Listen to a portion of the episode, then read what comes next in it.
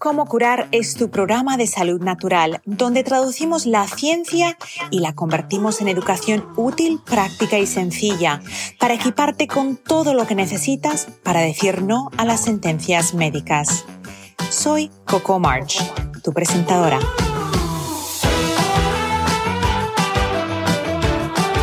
Cómo curar está patrocinado por vitatienda.com, tu tienda online sin intermediarios donde encontrarás suplementos, fórmulas antiedad para la piel y el cabello, limpieza del hogar sin tóxicos y mucho más. Visita vitatienda.com y entra el código como curar para recibir un 10% de descuento en tu primera compra. Los desafíos de la crianza de los hijos pueden ser algunos de los retos más grandes. Siempre hacemos lo mejor que podemos preguntándonos si podríamos haber hecho algo mejor. Hoy en Cómo curar, mi invitado, el doctor Tofi Sasson, nos habla en detalle sobre los errores más comunes que debemos evitar durante la crianza de los hijos. Esos errores a veces se han vinculado a la adicción a las drogas y al alcohol. Bienvenidos a otro episodio de Cómo curar.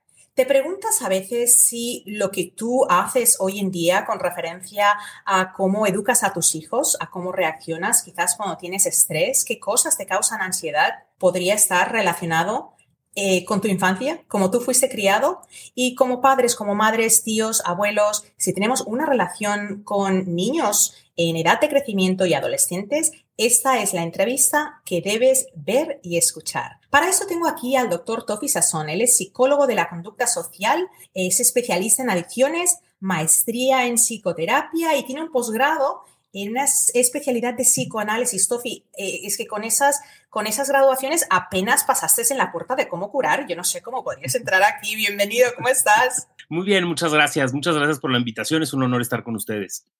Tofi, em, mira, este es un tema que me interesa mucho porque especialmente después de la pandemia se le ha dado más y más énfasis a la salud mental porque todos estábamos en casa, todos estábamos con todos y era un poquito difícil en algunas familias quizás darse cuenta de que había comportamientos que no los papás quizás no habían notado o incluso comportamientos de adultos que no son saludables.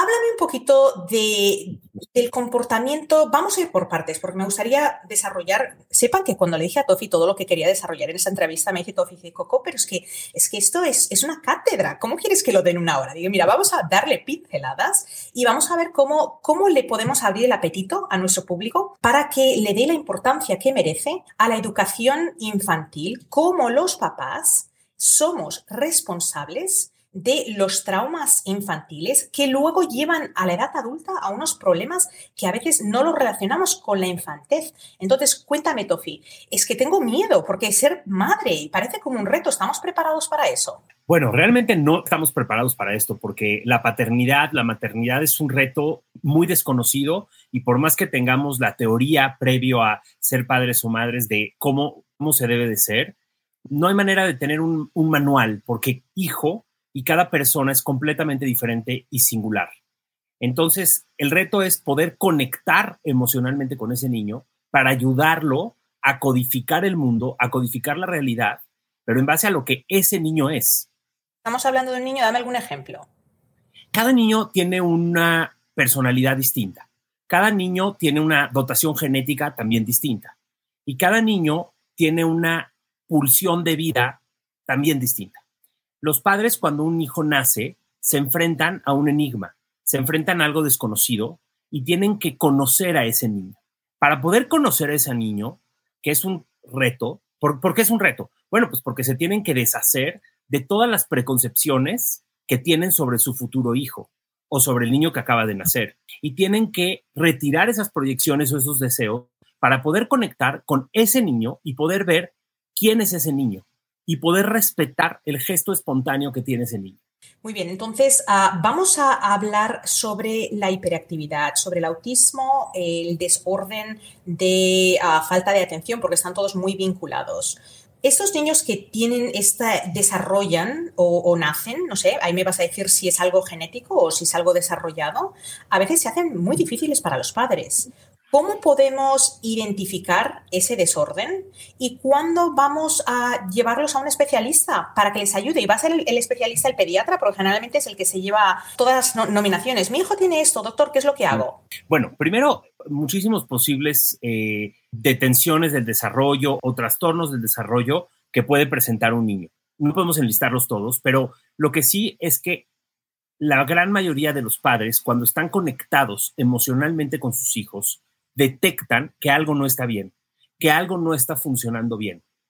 Pero fíjate lo que dije, para que esto lo puedan detectar y para que puedan tener esa intuición, tienen que estar conectados emocionalmente con sus hijos, que ese es uno de los elementos más importantes cuando hablamos de salud mental. El no estar conectados emocionalmente con tus hijos, pues lo que provoca es que el niño no tenga una capacidad de regular sus emociones de manera adecuada. Cuando hay un padre y una madre, un cuidador de un niño que es capaz de conectar con las emociones del niño y no solo conectar, sino ayudarlo a regular el estrés que está viviendo o a regular las emociones que está viviendo, entonces esa experiencia que se tiene con un padre de ser auto, de ser regulado emocionalmente, se va a incorporar y después se va a convertir en una capacidad, en una función interna donde nosotros nos podemos autorregular. En un principio, cuando nacemos, necesitamos que una figura protectora nos regule emocionalmente. ¿Cuándo es que nosotros tenemos esa, esa, esa necesidad de bebés?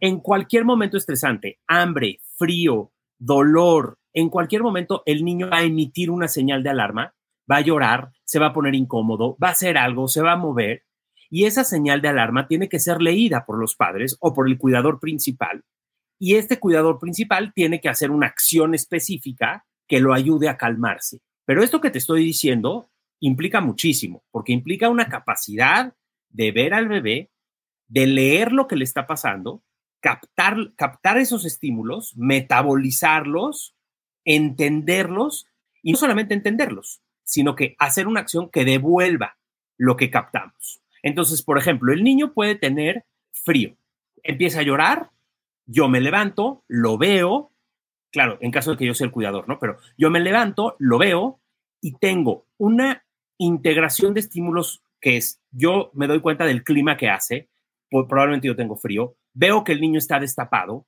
veo que el niño tiene la piel chinita, junto todos estos estímulos, o sea, los capto, junto los estímulos y digo, ah, este niño lo que tiene es frío. Y entonces, no solamente eso, sino que tengo que taparlo y voy con el bebé y le digo, ay, qué bonito niño, mira, esto lo que tienes es frío y lo tapo.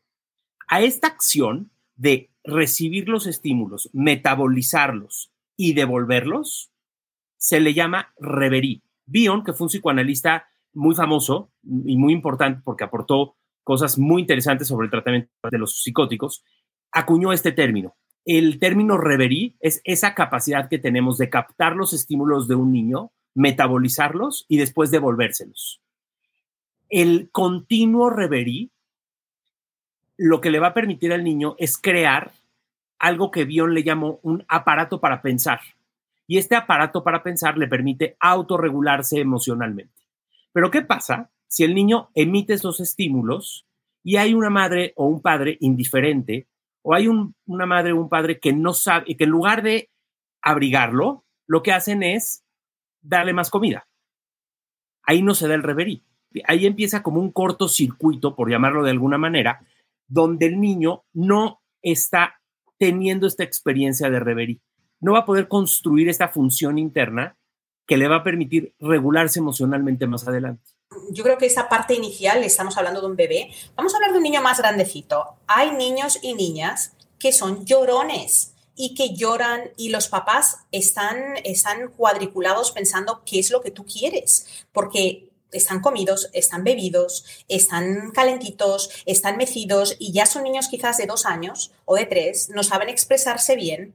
¿Cómo esa reacción de los padres en ese momento que están cansados, agotados de escuchar el llore, cómo esa, esa reacción va a tener un impacto en la conducta de apego de ese niño. Y luego quiero que me expliques qué es lo que es el apego, pero vamos primero a, buscar este ejemplo de un niño quizás de 3, 4, 5 años y que los papás quizás no reaccionan como deberían, como deberíamos reaccionar. Coco, yo creo que son muy buenas tus preguntas, pero vale la pena empezar hablando de lo que es el apego para después seguirnos con lo otro.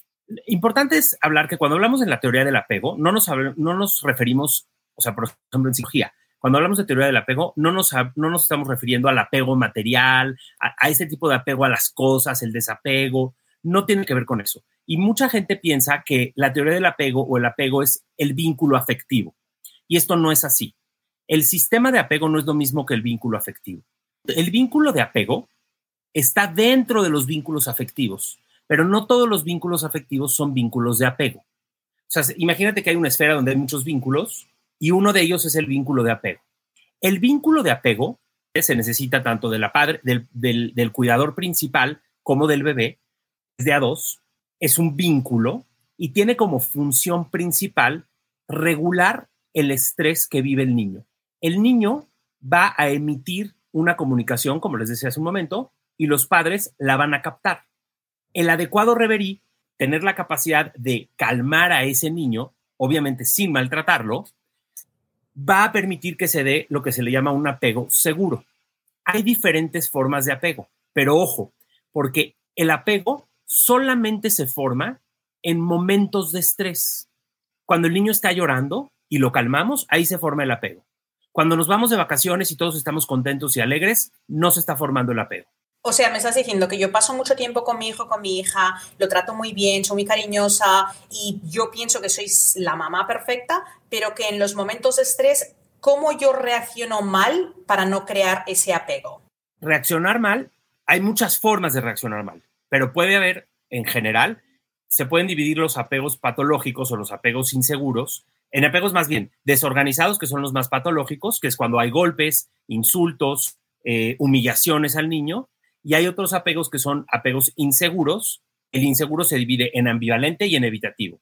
Por ejemplo, si yo para calmar a mi hijo lo que hago es solamente darle de comer, o si lo que hago es hiperestimularlo.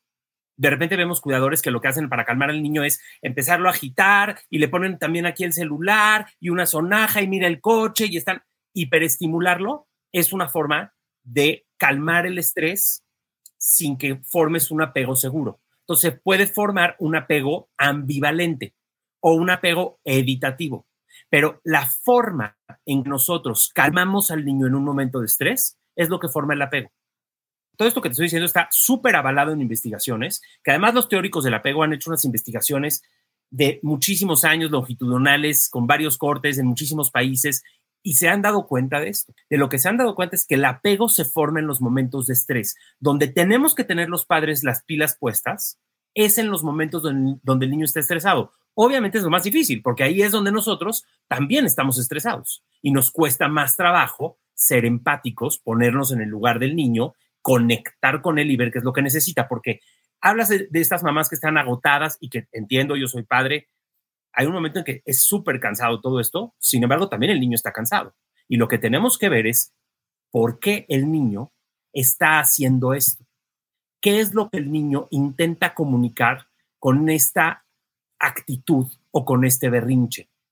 De lo que habla el apego es no fijarnos solamente en la conducta, sino más bien en pensar de dónde viene la conducta, cuál es la intención de la conducta. Tofi, ¿hay siempre un motivo o sea, cada vez que vemos que son quizás chocantes para los padres, hay una motivación. Hay una motivación. Incluso una motivación, ya más adelante en la adolescencia, puede ser desquiciar a los padres. El adolescente, me estoy saltando mucho, pero vale la pena el ejemplo, porque el, adolescente tiene un momento en, la vida en, lo que, en la que necesita desquiciar a sus padres. Porque desquiciar a sus padres le permite diferenciarse, le permite individualizarse y ser independiente esa experiencia de yo desquicio a mi papá, yo desquicio a mi mamá, la necesitan. Es muy abrumadora para los padres, pero los niños no solamente la buscan, sino que es necesaria. Y lo saben hacer muy bien los adolescentes. ¿eh? No todos los probióticos son iguales. Los probióticos son microorganismos que pueden mejorar tu salud cuando los consumimos en nuestra forma activa. Lo que muchos ignoran es que la mayoría de probióticos no tienen la potencia que la etiqueta menciona. Los probióticos son extremadamente delicados, son muy sensibles no al calor sino al oxígeno. Por eso nosotros utilizamos una maquinaria especializada para minimizar el roce para que tus bacterias puedan llegar a ti sin ninguna pérdida. Fabricamos en lotes pequeños y envasamos en recipientes altamente herméticos con paredes que absorben oxígeno para mantener la potencia. Visita vitatienda.com para conseguir tus probióticos. Entra el código Como Curar para recibir un 10% de descuento en tu primera compra.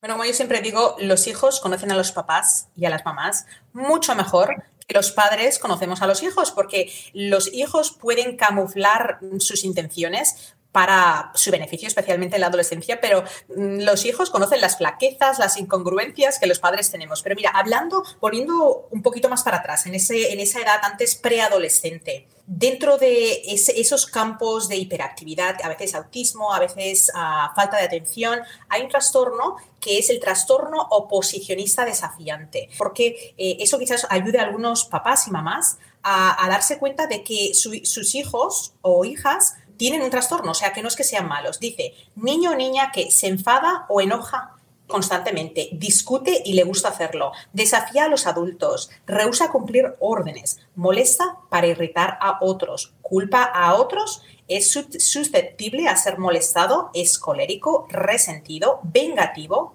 y normalmente son muy difíciles de manejar. Menuda descripción aquí para los padres que manejan esto. Háblame de ese trastorno oposicionista, ¿qué es lo que estamos haciendo mal los padres con esos niños? ¿O son genéticos? O sea, ¿es ese trastorno algo con lo que naces o con lo que te criaste? Bueno, probablemente haya algunos eh, especialistas de la salud que estén intentando buscar la parte genética de todo esto. Pero bueno, yo soy psicólogo y trabajo desde otra trinchera, yo no trabajo desde la parte genética y yo pongo más atención, digamos, en que es algo que se, no con lo que se nace, sino con lo que convierte en. Es algo que tiene que ver con las experiencias que tiene el bebé, y las experiencias que tiene el bebé y las experiencias que tiene el niño.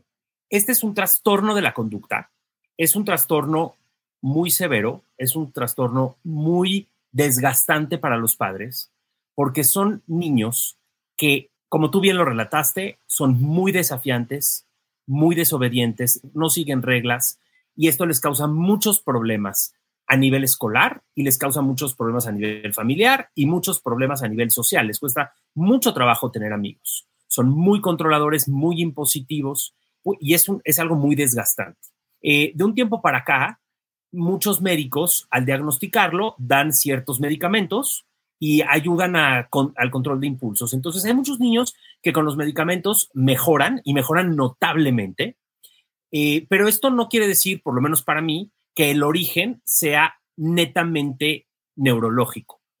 Incluso, aunque haya un factor neurológico implicado, no excluye lo psicológico. Lo psicológico y las experiencias traumáticas pueden modificar la estructura cerebral. Eso es lo que hoy se sabe gracias a las neurociencias. Experiencias traumáticas, experiencias de, a ver, déjame hacer un paréntesis. Anteriormente, en psicología hablábamos mucho de lo que es el trauma como génesis de los síntomas. Y buscábamos los psicólogos un evento traumático en la vida de una persona.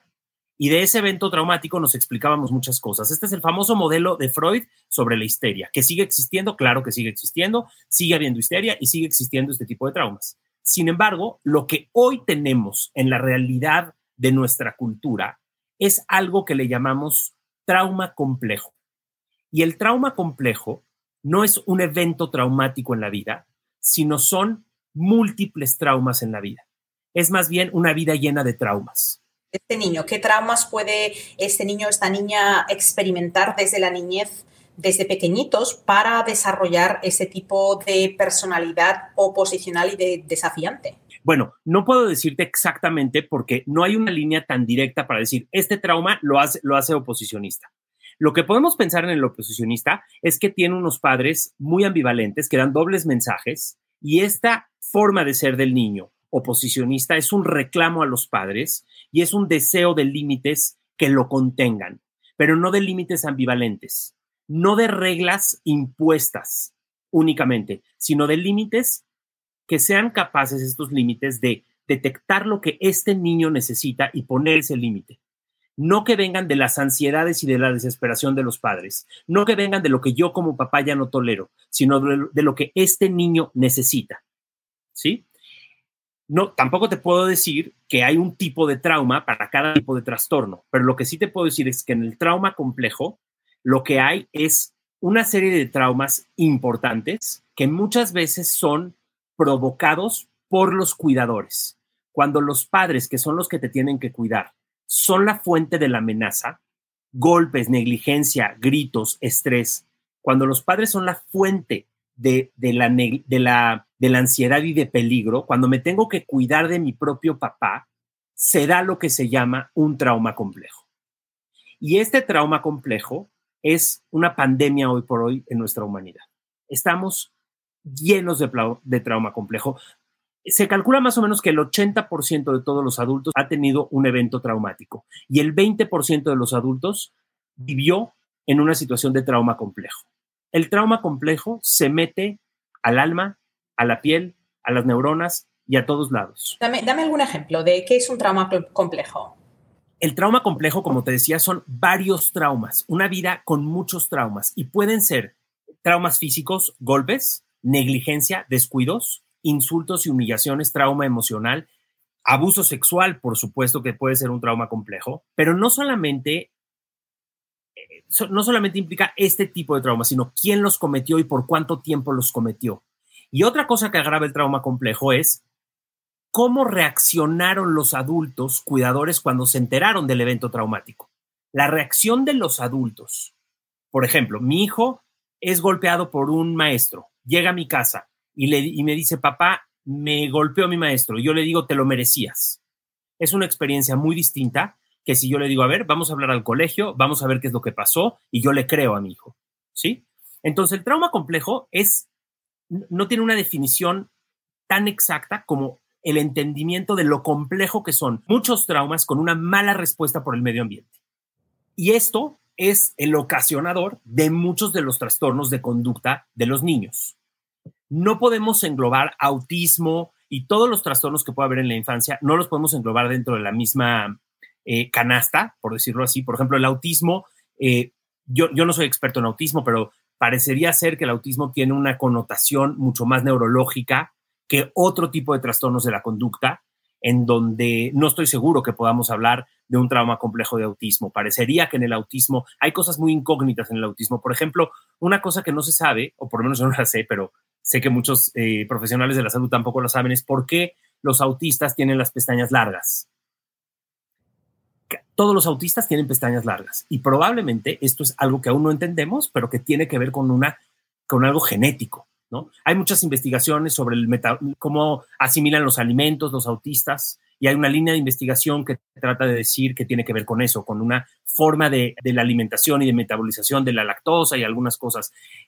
Sin embargo, en los otros trastornos de la conducta, sí podemos pensar que la forma de ser criados, la forma en la que regulamos el estrés, tiene un peso importantísimo en la génesis de estos diagnósticos. Tofi, entonces, vamos a ponernos en el cuadro de esos papás que tienen un hijo o una hija con trastorno oposicionista desafiante. ¿Empieza esto tempranito o empieza tarde?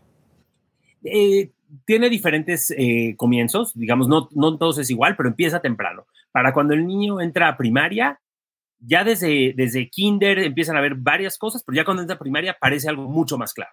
Entonces, e, e, esos, esos padres que se encuentran en esta situación, ¿van a ser ellos siempre los catalizadores o, porque ahí es donde hablamos de eh, si es parte temperamento o parte la, la crianza o una combinación de ambos? Pero puede ser que estos padres sí le estén dando atención a estos niños, sí estén presentes y ese niño o esa niña todavía desarrolle ese tipo de comportamiento. Es que pueden estar presentes, pero a lo mejor todavía no pueden estar presentes en lo que el niño necesita. Puede haber algo que no se detecta. Lo que hay que detectar es en dónde están los mensajes ambivalentes que le estamos mandando a este niño. Yo conozco a algunos padres de gente con este trastorno que son a todo dar y que aman a sus hijos, no es una cuestión de ser perversos o malvados, o sea, no son padres sociópatas que no quieren a sus hijos, sino que son padres que tienen un punto ciego donde de alguna manera le están dando mensajes ambivalentes, donde no están siendo consistentes, probablemente tuvieron mucho estrés cuando este niño nació y en sus primeros años, y eso es lo que hay que poder abordar. Pero obviamente son padres que pueden llegar a querer muchísimo a estos hijos, ¿no? Entonces, la terapia, porque generalmente cuando los padres llevan hijos a, una terapia, lo llevan al psicólogo, la psicóloga, al psiquiatra y bueno, arregla mi hijo. Pero eh, lo que me estás diciendo es que ese trabajo en realidad es para los padres o los cuidadores. Bueno, para ambos. Winnicott, que es un psicoanalista que a mí me gusta muchísimo, decía algo que, que me quedó muy grabado y que es bien importante. Dice, no hay bebé sin su madre. O sea, no podemos pensar en un bebé sin, sin pensar en este bebé cómo es cuidado. ¿sí? No hay bebé sin su madre. No podemos pensar en un bebé aislado del maternaje que está recibiendo. Yo creo que, una, que un tratamiento integral adecuado tiene que incluir a los padres y tiene que incluir la capacidad de reflexionar de los, de los padres sobre lo que ellos están haciendo. Vuelve a hablarme del vínculo de apego. Cuando es inseguro, quiero que quede esto un poquito más claro. Estamos hablando de una relación que el niño o la niña desarrolla con sus padres, pero algo que quiero volver a enfatizar es que esa relación, tú me dices que se desarrolla en los momentos de estrés. Dame ejemplos más de situaciones en las cuales los padres quizás no se estén dando cuenta de que la manera en cómo reaccionan es lo que está despegando, creando ese despegue, esa distancia. Y luego vamos a hablar de cómo esto afecta cuando son más grandes, cuando son adolescentes y adultos. Pero háblame primero de ese vínculo de apego. ¿Qué es lo que les estamos enseñando a los niños? A ver, muy buena pregunta. Déjame dividir el apego en tres tipos de apego. Tenemos el apego seguro, el apego inseguro y el apego desorganizado. El inseguro se divide en dos, que es ambivalente y evitativo. Hay muchas definiciones más de apego y hay investigaciones que ya han arrojado más especificaciones o más eh, tipos de apego más específicos. Pero, pero en general es esto. El apego seguro es aquel apego que se forja. Todos se forjan en los momentos de estrés. Todos pero dependiendo la reacción de los padres y cómo afrontan las necesidades del niño, se va a constituir un apego seguro, inseguro con sus dos subtipos, o un apego desorganizado.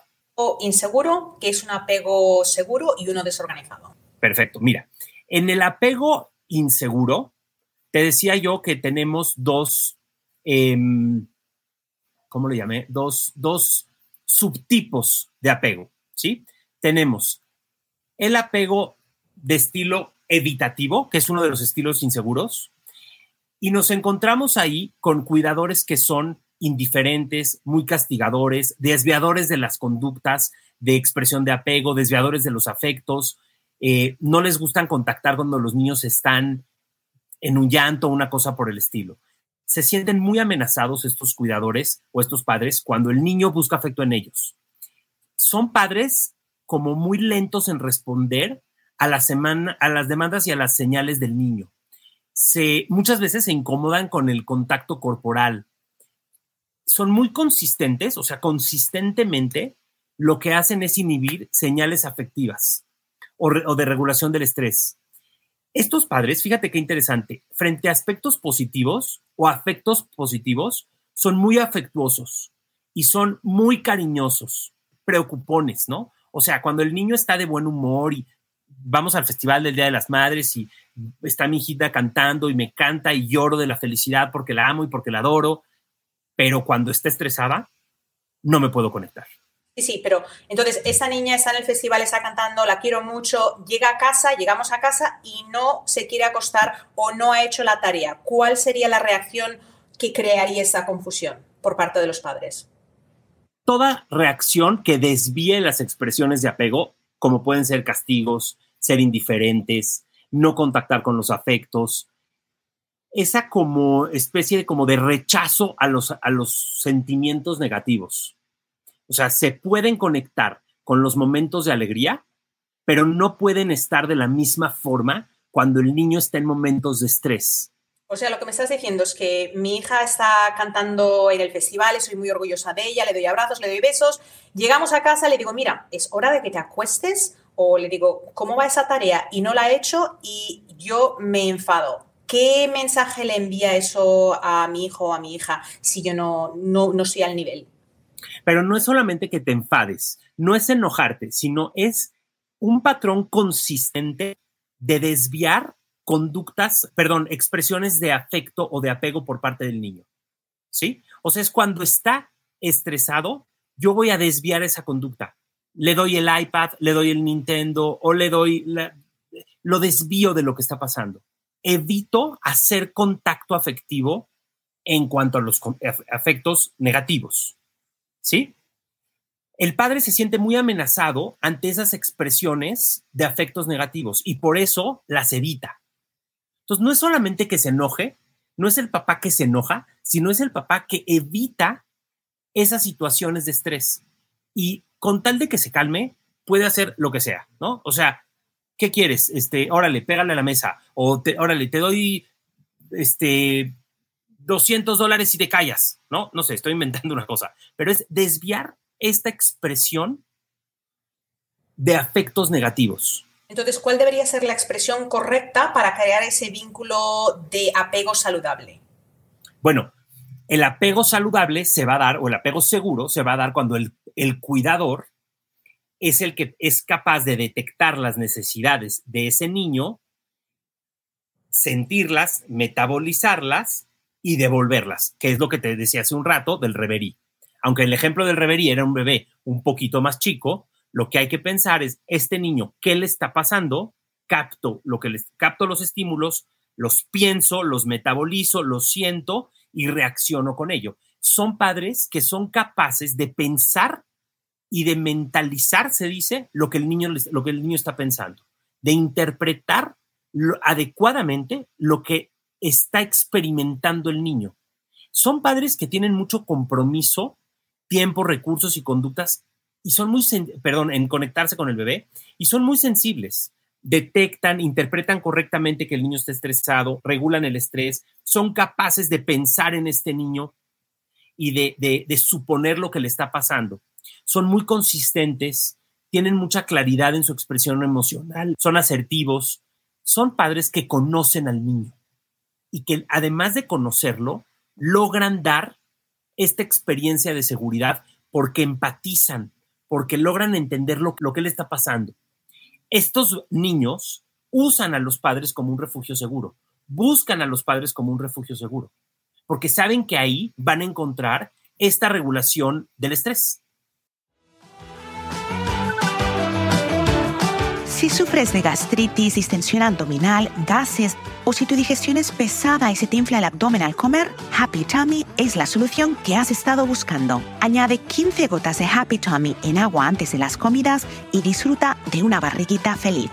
Happy Tummy es una fórmula exclusiva para vitatienda.com. Entra el código Como Curar y recibe un 10% de descuento en tu primera compra. Pero para eso los padres primero tienen que conocerse a ellos mismos mucho, tienen que no ser reactivos ni emocionales, porque las emociones, si ponemos en juego nuestra emoción, eh, entonces estamos reaccionando. Entonces, me estabas hablando de ese, de ese apego, hemos dicho que hay tres tipos de apego, hemos hablado del primero, háblame de los otros dos. El otro es el ambivalente. Y el, eh, sí, hablamos del, evitativo ya. El, el ambivalente es un padre o una madre que tienen consistentemente un patrón de ambivalencia. La ambivalencia es a veces son indiferentes y fríos y a veces son sobreinvolucrados y sobreprotectores. hay una inconsistencia entre lo verbal, entre lo que dicen y lo que hacen. Esta es la ambivalencia. Son constantemente inconsistentes entre lo privado y lo social. Están como muy preocupados porque el niño sea autónomo. Son estos padres que ya quieren que crezca, que haga sus cosas solo, que no quieren, son, son niños que se pueden convertir como en adultos rápidamente, antes de lo que tienen que ser adultos, ¿sí? ¿Tú crees que vivimos en una sociedad en la que fomentamos un poco eso? Eh, a veces los padres, eh, quizás por, por ser jóvenes, por no tener experiencia, ven de algún modo la experiencia de ellos o el valor de ellos es, está reflejado en, los hijos. O sea, yo soy eh, un reflejo de lo que mis hijos o mis hijas o todos ellos son. Entonces, yo me pregunto, ese tipo de personas que se ve reflejada son más autocríticas, demandan más eh, y rompen ese vínculo al ser así sin darse cuenta. Digamos que hay ciertas investigaciones que nos hablan más o menos de cómo están distribuidos estos patrones de apego. Y te puedo decir que más o menos entre el 55 y el 60% de la población a nivel mundial tiene apego seguro. El, entre el 15 y el 20 tienen apego inseguro evitativo. Entre el 10 y el 15 más o menos tienen inseguro ambivalente y el 13%, más o menos como el 10, entre el 8 y el 13, como el 10% tienen apego desorganizado. Uno diría, ah, que no es tanto, 10%, pero si tú te imaginas que una maestra en un salón de clases tiene que lidiar con 30 niños, de los cuales 3 tienen apego desorganizado, créeme que no es una situación tan sencilla de manejar. El apego desorganizado es el más patológico y el apego desorganizado es el que incluye experiencias de maltrato, de humillación, de insultos, de burlas, o de golpes para calmar al niño. Obviamente no funcionan, no, no, no, lo calman. No se, probablemente se llegan a callar, pero no hay una autorregulación emocional. Y son las más patológicas, o sea, son las que van a desarrollar cuadros psicopatológicos más graves en la vida adulta. Aquellos vínculos de apego que tienen un apego desorganizado. ¿Más o menos soy claro? Muy claro. Entonces, vamos a volver a ese apego desorganizado y vamos a movernos un poquito más a la adolescencia, porque estamos hablando eh, un poco, haciendo un, recap, un, resumen de lo que hemos hablado. Es, eh, nosotros como padres, yo tengo tres hijos, como padres, lo que nosotros hacemos durante la infancia, durante la edad de crecimiento, tiene un impacto tan grande que quizás desconocemos a nivel emocional que puede dictar si esos hijos van a ser adolescentes saludables o si van a ser adolescentes que tengan una predisposición a desarrollar adicciones. Tú eres un especialista en las adicciones y esas adicciones pueden ser muchas, o sea, adicción al alcohol, a las drogas, al sexo, a, bueno, a lo que sea pero sabemos que eso es una patología que crea luego problemas de por vida. Antes de pasar a esa etapa, vamos a pasar a la, edad, a la etapa de la adolescencia. Antes me decías, hay ciertas manifestaciones en la adolescencia que quedarse para que ese niño adolescente sea saludable. Vamos, yo sé que hay muchas, pero dame las cinco principales que tú crees que los padres deberían buscar en ese adolescente o adolescente varón o mujer saludable. ¿Cuál es la pregunta? ¿Qué, síntomas dijiste o qué características, o sea, si tenemos adolescentes, a veces lo que yo veo es que a veces eh, cuando los hijos entran en la adolescencia, algunos van a tener esos traumas de los que hablábamos, de vínculo de apego, problemas de, de, autorregulación, de no saberse regular. Entonces vamos a hablar luego de esos, pero hay cinco características, hay varias, pero dame cinco características que a veces los padres piensan que no son normales, pero que en realidad son normales de un adolescente saludable. Te voy a dar los síntomas de una adolescencia normal. Y son 10, pero vamos rápido. Eh, todos los adolescentes tienen que tener estos 10 síntomas. Fíjate qué interesante. Normalmente los adultos y los niños, los diagnósticos se hacen en positivo. ¿Qué quiere decir? Cuando hay presencia de síntomas si una persona tiene depresión, tiene que cumplir con ciertos síntomas. Tiene que haber pensamientos negativos, problemas de sueño, de alimentación, etcétera, ¿no? Baja autoestima, pensamientos negativos hacia el futuro, pero son síntomas positivos, o sea, tienen que estar presentes. En la adolescencia, esto es al revés. En la adolescencia hay 10 síntomas que son normales y el diagnóstico se hace o la patología se determina cuando no hay estos síntomas. El adolescente normal tiene que presentar estos 10 síntomas y si no los presenta, ahí hay una señal de alarma porque el proceso adolescente no se está llevando de forma adecuada. Número uno es que los adolescentes tienen una búsqueda de sí mismo y de identidad. Tenemos que ver en el adolescente una confusión acerca de quién es y de su identidad. Esto los padres de los adolescentes lo podemos ver. Cuando, ¿por, qué, ¿Por qué tendría que estar? Porque todo el proceso adolescente trata de qué? De separarse de los padres, de, de que el niño se convierta en adulto, implica una separación y un divorcio de los padres, para que tenga su propia identidad. Cuando los niños cumplen 12 años, se les prende como una nueva luz, hay una nueva forma de pensar y por primera vez se preguntan, ¿quién soy yo? Y se lo tienen que contestar. También lo que vemos en el adolescente normal como síntoma número dos es una tendencia a lo grupal. Los adolescentes prefieren estar en grupo que estar con la familia. Se les gusta estar en grupo, prefieren los grupos. Y aquí es, este, esto es importante porque el grupo le da la identidad. En un principio, cuando el niño es niño, los padres y la mirada de los padres es una matriz de identidad. Lo que los ojos ven, yo, yo me descubro a mí mismo a través de la mirada de mi madre, ¿ok? En la adolescencia esto ya no, es, ya no importa, ya no importa lo que mis papás vean de mí, lo que importa es lo que el grupo ve de mí.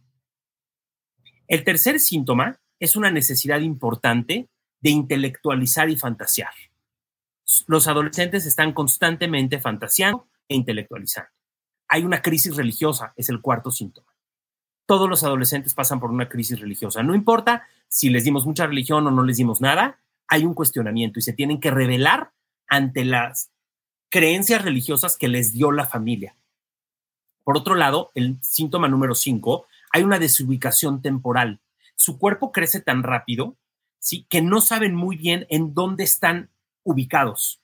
Eh, por eso parecen a veces como un poco torpes, se les caen cosas, chocan con algunos muebles, porque están creciendo más rápido de lo que su mente se da cuenta que crecieron. El punto número seis, el síntoma número seis, es que hay una evolución en lo sexual que va de la autogratificación, o sea, de la masturbación, hacia el deseo de relación sexual. Lo que tenemos que ver en los cortes es que cada vez hay más deseo de vínculo y va de lo autoerótico al vínculo sexual.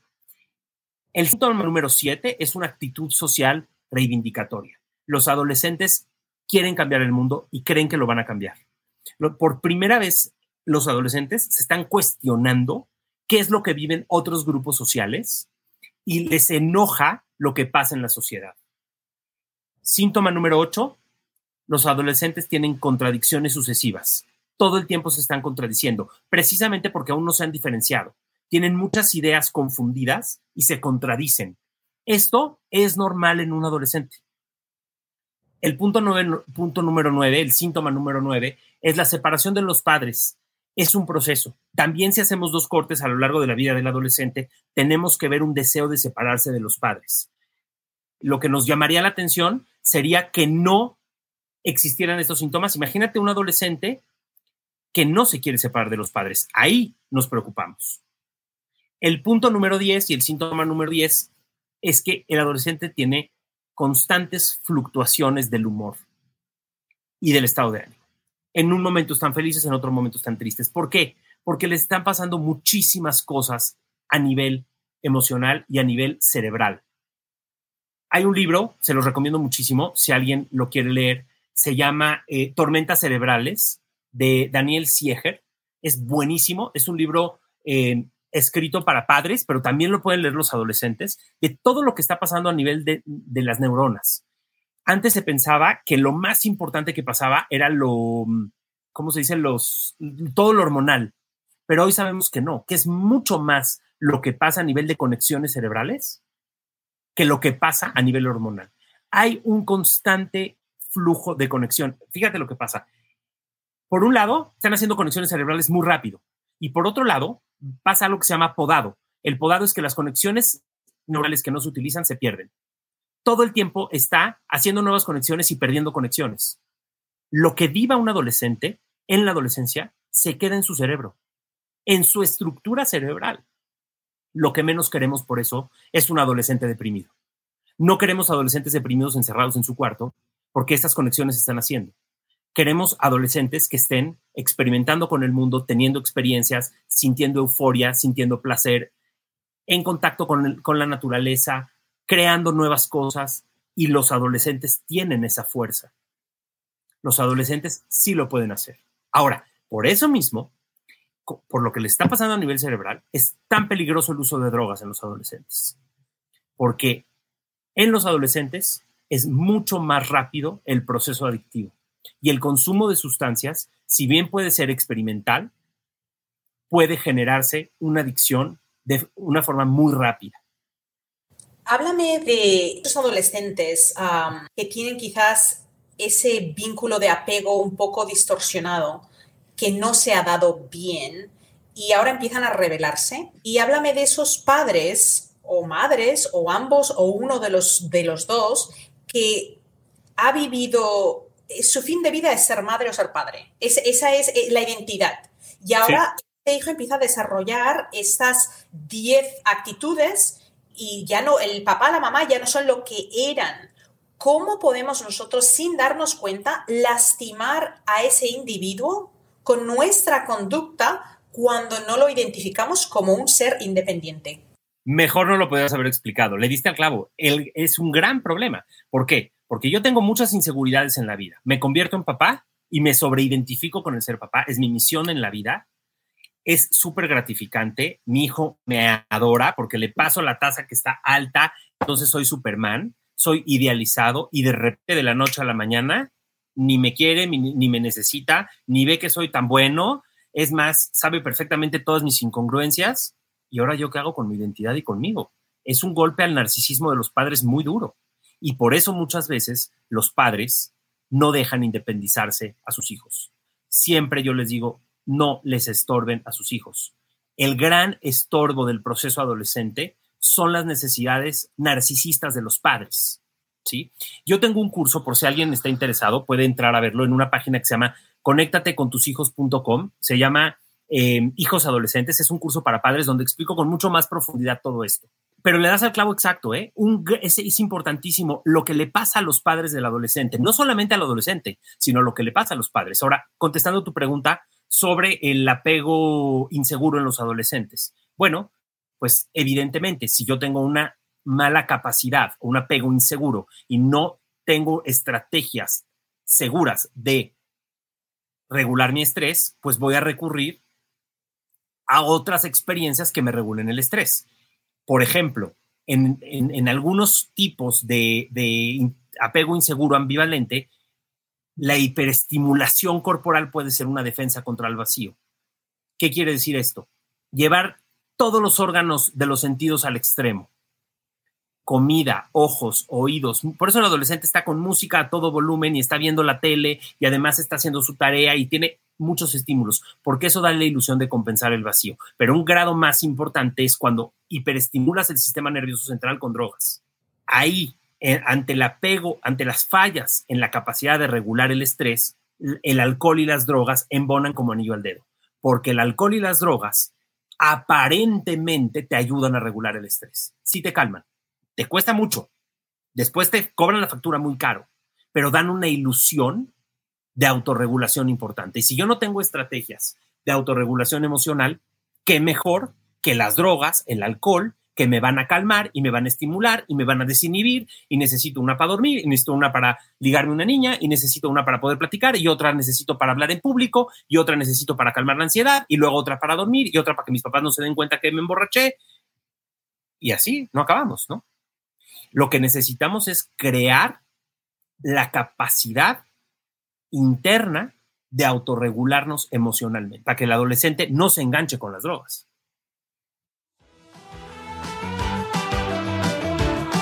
Si te miras al espejo y tienes manchas en el rostro, la piel no se ve luminosa y simplemente ya no es como antes, tienes que probar Silk Face. Es la fórmula que he creado especialmente para pieles delicadas, secas o grasosas que sufren de falta de luminosidad y de manchas. Si pruebas Silk Face, te doy mi palabra que desde el primer día vas a notar un cambio en tu cutis dramático. Encuentra Silk Face en vitatienda.com y usa el código como curar para recibir un 10% de descuento en tu primera compra. ¿Tú crees que un error que los padres cometemos es ponernos en un pedestal? A ver, muchos, muchos hijos, muchas hijas, como tú bien mencionabas, papá es Superman, mamá es Superwoman, Mrs. G, y son lo mejor de lo mejor, hasta que de repente ese, ese niño se convierte en adolescente y caen de su trono y ya no lo son.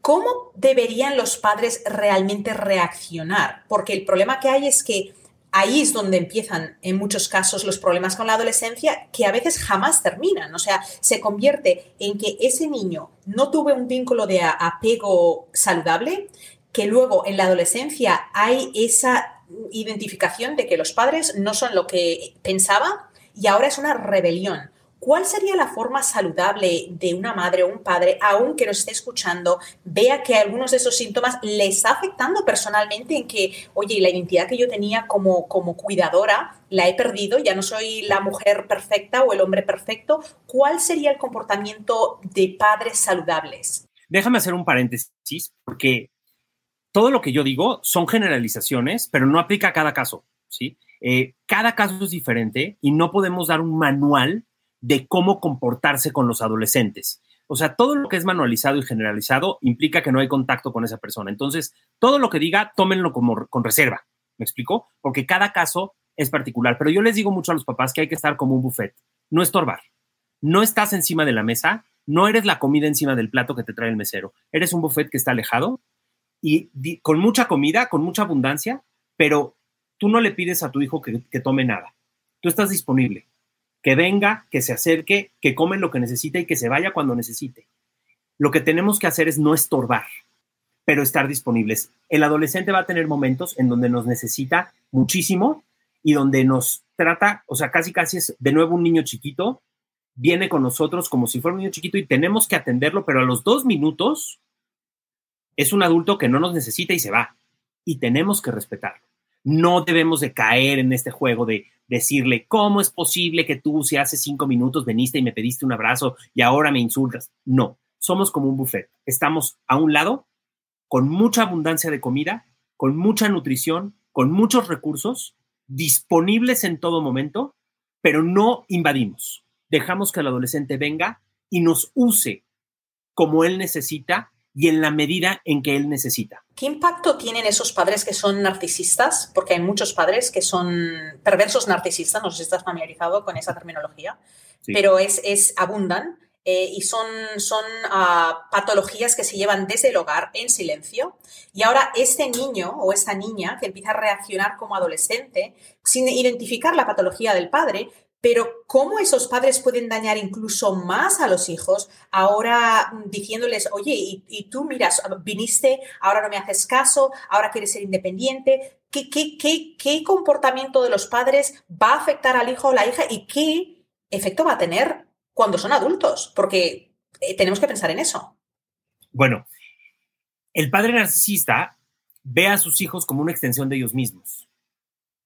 Y muchas veces el padre narcisista lo que provoca es que el hijo se convierta en lo que mi narcisismo necesita, en lo que yo necesito y no en quién es él realmente. Y esto le puede costar muchísimo en la vida del, del, niño, ¿no? Porque puede crear una falsa personalidad adaptada a las necesidades narcisistas de sus padres en lugar de desplegar su verdadera personalidad. Lo que nosotros queremos es que los adolescentes y los niños desplieguen su personalidad, que sean quien realmente ellos son, que, que ellos te digan, estoy viviendo mi propia vida. Esto que estoy sintiendo es mi propia vida. Y no que vivan la vida que deseaban sus padres o que ellos creen que deseaban sus padres o que se sienten medio grises y sin afectos, pero, pero pues en automático funcionan porque eran las expectativas de los padres. Los padres narcisistas son un gran estorbo. ¿Y qué va a pasar con el adulto? Pues de entrada, el adulto, cuando sea adulto, ese hijo nos va a odiar o sea, no va a tener ganas de llevarse con nosotros, no, va a tener nada, nada de ganas de estar ahí. Muchas veces los padres están como muy ofendidos, ¿no? De cómo es posible yo todo lo que le di a mi hijo y mi hijo apenas si me contesta el teléfono. Y, luego platicas con los hijos y dicen, pero es que yo no tengo nada de ganas de hablar con él y si no lo veo nunca en mi vida, no me importa, ¿no?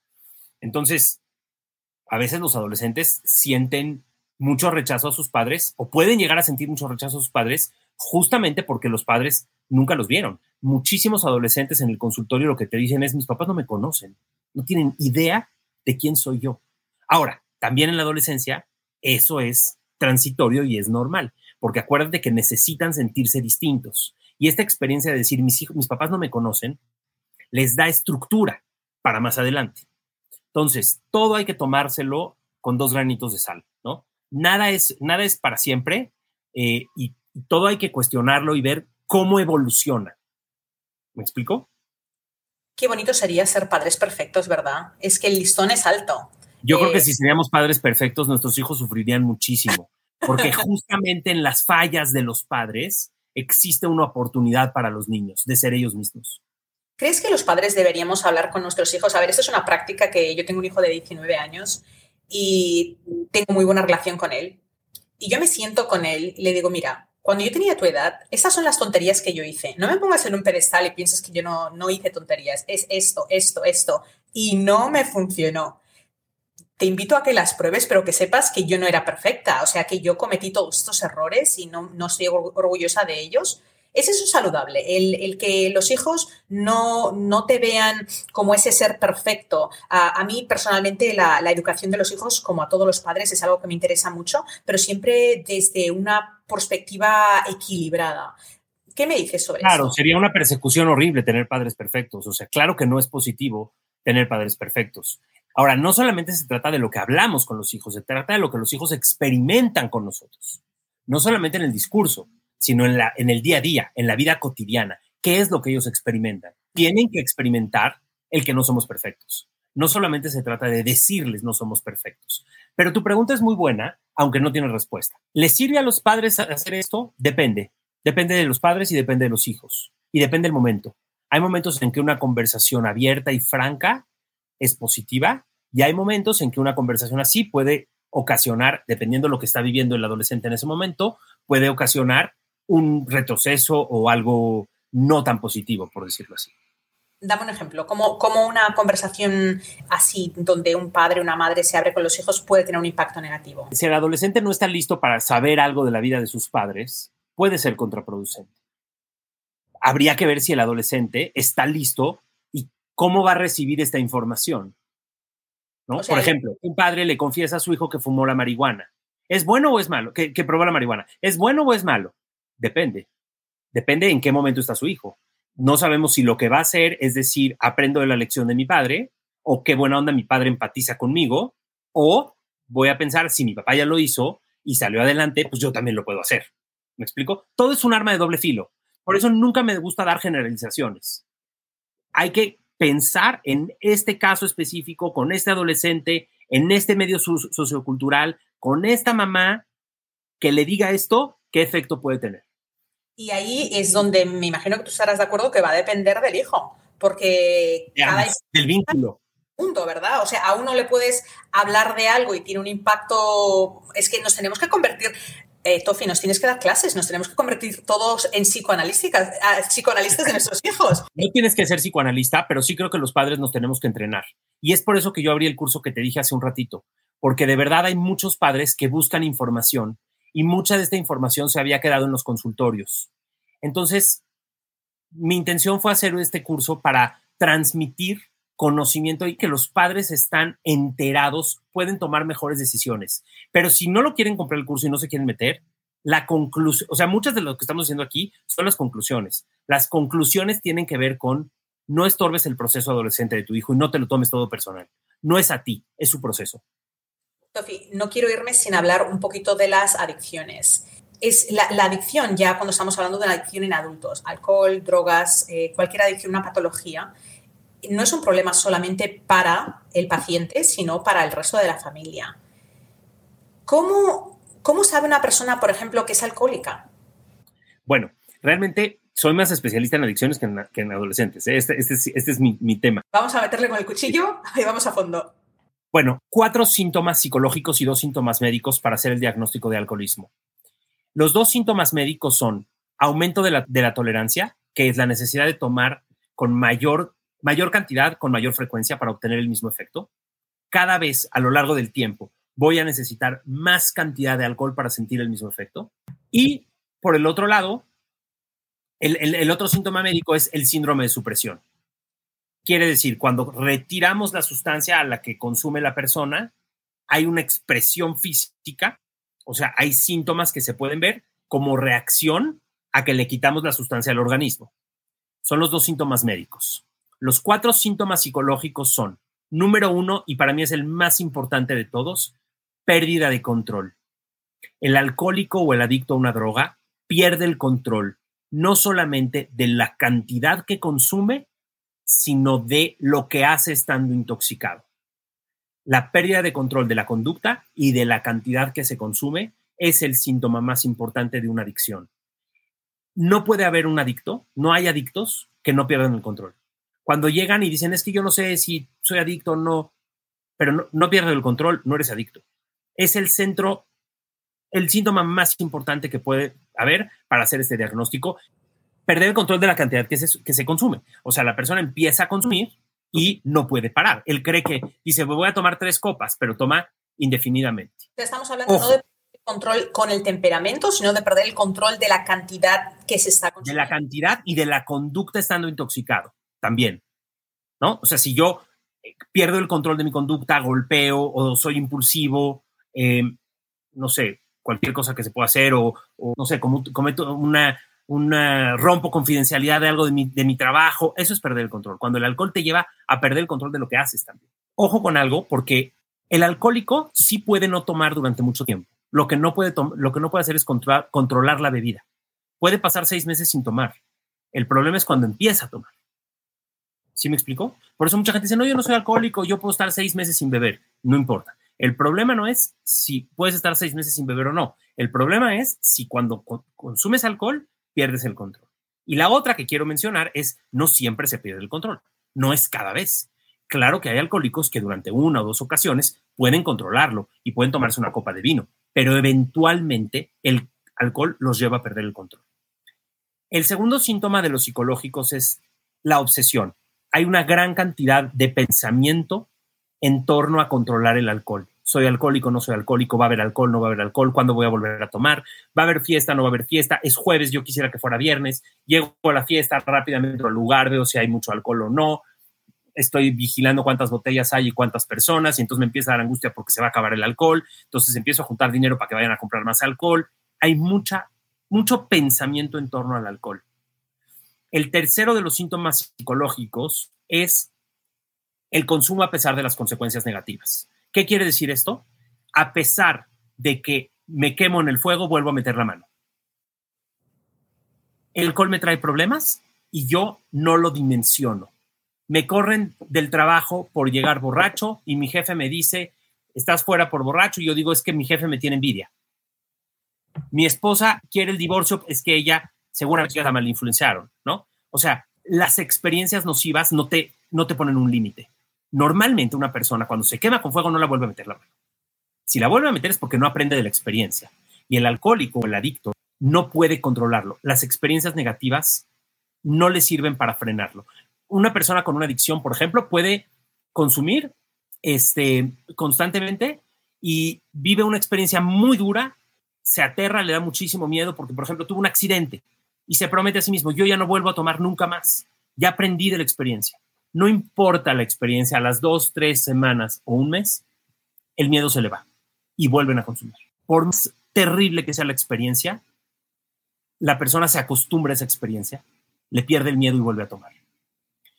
Y el cuarto de los síntomas, que es que hace todo esto mucho más complejo, es que hay una distorsión del pensamiento. Bueno, va muy de la mano con lo que te mencionaba hace un ratito, pero hay una distorsión del pensamiento y la negación es la distorsión del pensamiento más notable de todo esto el, que tiene un problema de adicción no es un mentiroso que te dice no consumo o no voy a consumir o no soy alcohólico, sino que realmente lo niega, no se da cuenta que tiene el problema. Minimiza el uso y minimiza las consecuencias. Ahora, todo esto es lo que conforma el diagnóstico. Persona se autodiagnostique como alcohólica. No importa que la esposa lo diagnostique, que el médico lo diagnostique.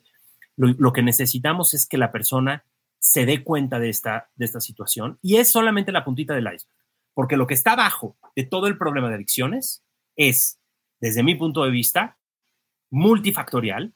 Hay factores socioculturales muy importantes y yo trabajo mucho con este modelo del trauma complejo, así lo entiendo, y creo que el trauma complejo es un elemento muy presente en las personas que tienen problemas para regular el estrés y por lo tanto engancharse en una adicción. Y por eso ahí es donde viene el bucle, ese círculo que nos lleva a la infancia y la importancia que como padres eh, de esos niños sepamos ayudarles a que se autorregulen, a que nosotros no seamos narcisistas, que como adolescentes sean saludables. Que Ahí está la verdadera prevención. La verdadera prevención está en la capacidad de cuidar el cuerpo y la mente de un niño. Tofi, ¿tú crees que es importante hablarles a los hijos y a los adolescentes sobre las adicciones, sobre el alcohol, sobre las drogas, o es mejor dejarlo? No, yo pienso, yo pienso que sí hay que hacerlo, pero no hay que ser eh, amarillistas, porque muchas veces el amarillismo eh, también da más atracción. Hay que hacerlo con cuidado, hay que saberlo hacer. De, ser amarillista, ¿qué sería? Yo hablo con mi adolescente de la adicción, pero soy amarillista Hace un tiempo había una noticia muy, frecuente, que hoy se sabe que no es tal cual, que decía la marihuana causa esquizofrenia. No consumas marihuana porque te vas a hacer esquizofrénico. Muchísima gente consume marihuana y no se hace esquizofrénica, y eso pone en telo de juicio todo lo que hemos escuchado, ¿no? Muy bien, o sea, no hacer comparativas negativas exageradas no, eh, es que en realidad para un adolescente que, como tú mencionas, está en esa etapa que quiere explorar, le haces, le haces una comparativa así y le da más ganas de querer explorar simplemente porque quiere ser diferente e independiente. Probablemente, podría ser. ¿Qué puede hacer un adulto que se identifique con lo que hemos estado describiendo? ¿Hay esperanza para alguien que es adicto?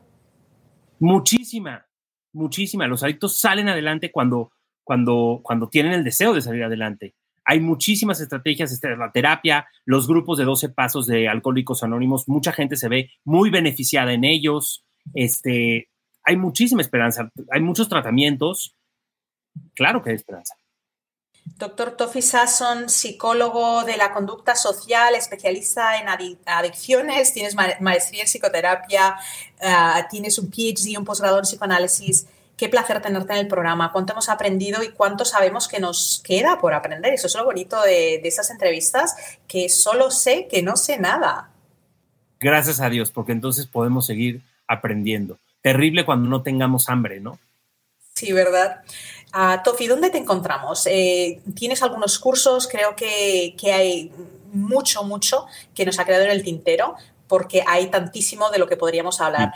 Dime dónde tienes una página web, tienes redes sociales, dónde podemos aprender más. Tengo, eh, lo que uso es Instagram y no sé si puedan ponerlo por aquí, pero es mi nombre, Tofi Sazón, T-O-F-F-I-E, y el apellido es Sazón, S-A-W-S-O-N. Estoy en Instagram, así me encuentran. Eh, ahí es donde me pueden encontrar. Los mensajes me lo pueden mandar ahí. Este, normalmente ahí los veo y los contesto.